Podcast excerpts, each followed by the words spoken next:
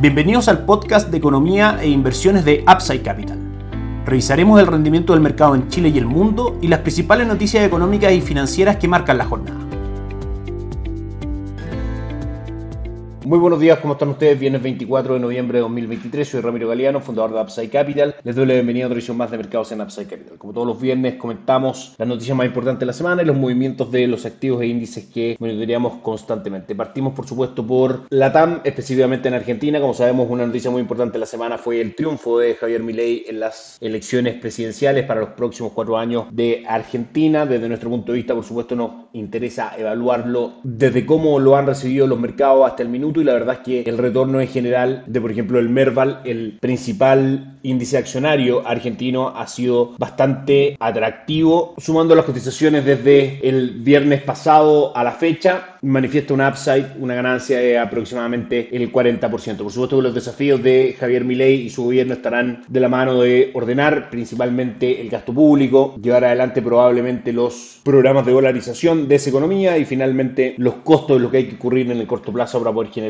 políticas liberales y de crecimiento de largo plazo. Estaremos atentos, por supuesto, a eso y lo iremos analizando con tiempo. Revisamos el mercado local. Ayer el IPSA cerró en 5.800 puntos, subiendo solamente un 0.11%. Hoy cotiza con una caída del 0.22% en 5.794. Las acciones más transadas a esta hora son la TAM, que cae un 0.68, Sencochop, que cae un 0.84 y Gap, que sube un 1.49%. El índice mantiene un retorno durante el año del 10.30 36% y nuestra recomendación de inversión, Itaú Tobesca Chile Equities, marca un avance durante el año del 5.12% y en general manifiesta un muy buen comportamiento históricamente de ese fondo versus el comportamiento del índice. Por parte principal AGF, el fondo Capitales Acciones Chilenas con retorno aproximadamente del 3.6% durante lo que va el año. Recordar siempre que al invertir a través de fondos mutuos, los inversionistas ganan una administración profesional respecto a el movimiento del fondo, una mayor diversificación y por ende un menor riesgo asociado a la inversión en sí misma. El IPSA mantiene una recuperación durante los últimos 7 días del 0.63% y durante los últimos 30 días del 5.29%. El dólar ayer cerró en 876,58, subiendo solamente un peso durante la jornada, jornada en la que recordemos Estados Unidos no tuvo cotizaciones por ser feriado por el Día de Acción de Gracias, de manera que era esperable que en general la volatilidad de los mercados y que el volumen operado fuese menor al acostumbrado. Hoy día cotiza en 873, cae levemente 3 pesos, sin embargo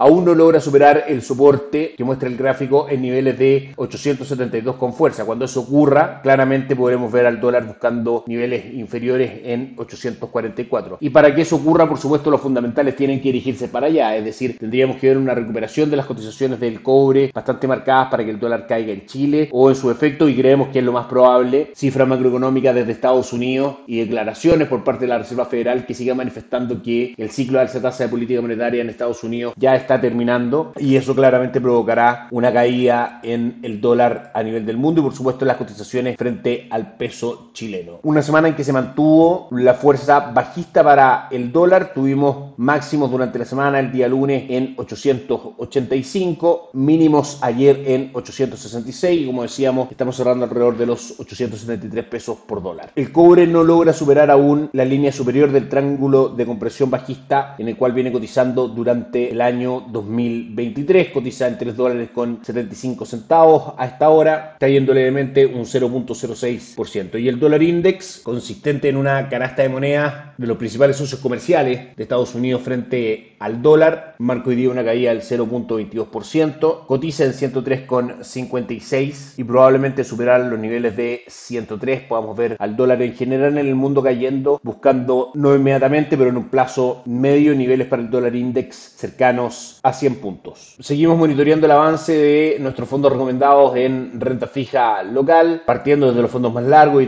Dinámico ya con un retorno muy interesante del 1.57% en lo que va del mes y de un 6.15% en el acumulado del año. Fondos un poco más cortos, ahorro corto plazo, con un 7.98% acumulado en el año y 9.52% acumulado en el año por parte de Ahorro Plus, otro excelente fondo de Itaú AGF. Y por parte de Money Market aún mantienen retornos atractivos para incorporarlos en carteras de inversión con un horizonte de inversión en general bastante breve, 8.87% acumulado durante el año Itaú Performance y 0.67% durante el último mes de retorno en el mismo fondo. Por parte principal AGF, seguimos concentrados dentro de nuestras recomendaciones, carteras de conservación de capital a seis meses, carteras compuestas en menor plazo por fondos money market y en mayor plazo y medio plazo por combinación de instrumentos money market con instrumentos de renta fija la cartera de conservación de capital a 6 meses mantiene un retorno durante el año del 8.81%. La cartera de conservación de capital a 18 meses del 7.79% y a 36 meses del 5.94%. Ayer, como dijimos, fue feriado en Estados Unidos, por ende no tuvimos cotizaciones de sus principales índices. Vamos a ver el calendario económico semanal para mencionar las noticias más importantes. En primera instancia, la venta de viviendas nuevas el día martes en Estados Unidos cayó por debajo de lo que el mercado esperaba. Luego vinieron las actas de la reunión de la Reserva Federal, de la última reunión de la Reserva Federal, que se publicaron también el día martes a las 16 horas de Chile, donde se manifestó la postura de mantener por parte de la Fed sus tasas oficiales durante más tiempo hasta poder evaluar el impacto de sus políticas monetarias restrictivas tanto en la inflación como en la economía estadounidense, a menos que la inflación muestra claro indicio de dirigirse al 2%, donde podríamos ver caídas en la tasa de política monetaria. Sin embargo, ninguno de los miembros del Consejo Monetario analizó la posibilidad de rebajar la tasa de política monetaria, pero sí volver a subirla si es que se considerara necesario. Por ende, la lectura tuvo cosas positivas y cosas negativas respecto a las actas de la Reserva Federal y el rumbo que tomará la tasa de política monetaria. Y por supuesto nos enfrentamos a la divergencia en que los mercados están bastante más optimistas respecto a las tasas que la Reserva Federal. El mercado está situado en que la Fed bajará las tasas en el segundo trimestre de 2024 y que lo hará en un 1%, mientras que la Reserva Federal está situada solamente en una baja del 0.5%. Veremos cómo finalmente eso se resuelve. El día miércoles, pedidos de bienes durables también por debajo de las estimaciones del mercado en Estados Unidos. Peticiones semanales por subsidio de desempleo cortan una racha de cuatro semanas con mayores despidos de lo que se esperaba, es decir, menor dinamismo en el mercado laboral y esta semana recupera, digamos, a lo menos en este sentido, un poco más de dinamismo. Todo esto en un contexto donde recordemos que el mercado necesita de malas noticias macroeconómicas que muestren un menor dinamismo económico, un mercado laboral menos ajustado y por supuesto inflación cayendo para que la Reserva Federal tenga argumentos para rebajar la tasa de política monetaria lo más pronto posible durante 2024. Ayer, feriado en Estados Unidos, desde Europa tuvimos el PMI, el índice de gerentes de compra manufacturero de Alemania, que marcó por sobre lo esperado, pero aún en zona de contracción, es decir, por debajo de 50 puntos. Y hoy día el índice de confianza empresarial de Alemania marca por debajo de lo que el mercado esperaba y estamos a la espera de a las 11.45 hora de Chile conocer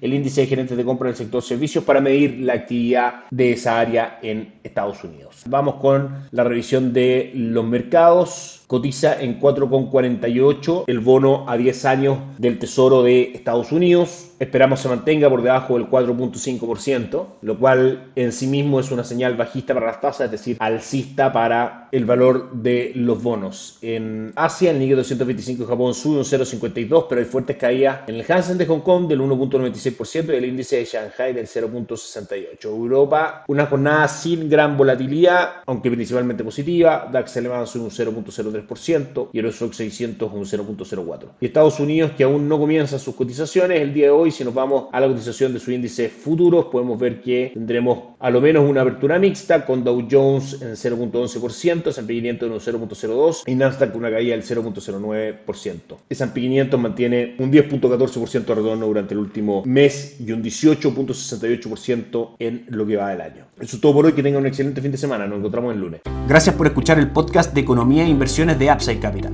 Te invitamos a visitar nuestro sitio web www.upsidecap.cl y contactarnos para brindarte una asesoría objetiva, sin sesgo y con una mirada global para tus inversiones.